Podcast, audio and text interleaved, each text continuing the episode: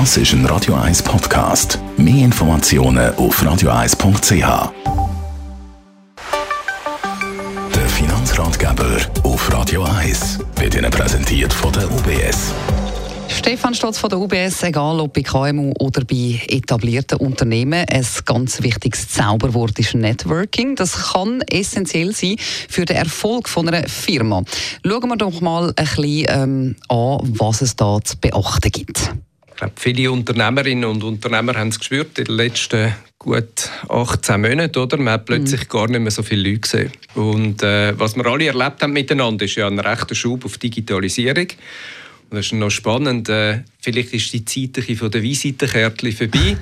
Und wir leben immer stärker natürlich auch die virtuellen Netzwerke. Da gibt es ein paar bekannte Plattformen, aber was wir heute gerne wirklich diskutieren miteinander ist, für ein KMU, oder, wo ist denn wirklich etwas drin, eben in diesen Netzwerk aufbauen. Genau, und dazu hast du ein paar gute Tipps für uns. Was ist der Tipp Nummer eins? Das erste ist sicher, dass man äh, versucht, die Netzwerke nachhaltig aufzubauen.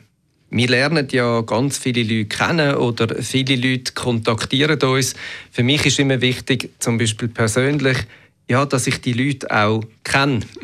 Also, dass ich mit diesen Leuten schon Interaktion hatte. Also, das eine ist Kontakt und das andere ist aber auch Beziehung, oder?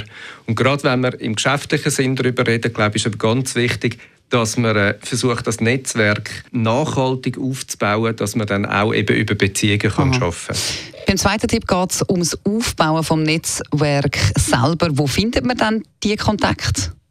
Ich finde immer am einfachsten dort zu starten, wo man schon steht.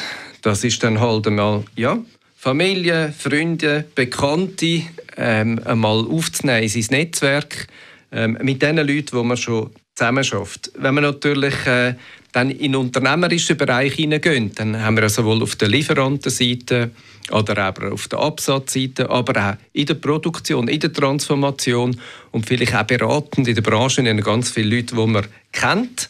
Und da lohnt sich sicher mal da einen guten Fokus drauf zu legen. Gibt natürlich auch, wenn man dann die Firma schneller wachsen lassen ähm, das ist vielleicht der dritte Bereich, also die Möglichkeit, ja, sich äh, zu vernetzen mit Leuten, die zum Beispiel Kapital geben, die Firmen hinein, ähm, wo finanzieren, dass man dort kann eigentlich wirklich sein Netzwerk so aufbauen dass man möglichst kräftig ist. Und da sind wir nämlich schon beim dritten Punkt. Das Kräftigste, was ich immer sage, in einem Netzwerk ist, sind die eigenen Kunden. Die eigenen Kunden A, sind die sehr interessiert an den Informationen ja, über das, was gerade bei uns läuft, was wir machen, was uns beschäftigt.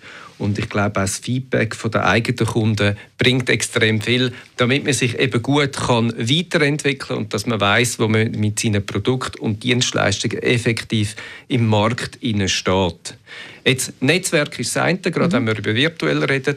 Das andere ist logischerweise dann auch ein spannendes Thema, mit welchen Inhalt geht man dann auf sein Netzwerk los und wie tut man das eben, sagen wir mal, richtig zum Leben bringen. Aber wenn man so unterwegs ist, dann kann es sicher ganz ein wesentlicher Erfolgsfaktor sein für die Zukunft. Tönt sehr gut. Besten Dank für die Informationen, Stefan Stotz von der UBS.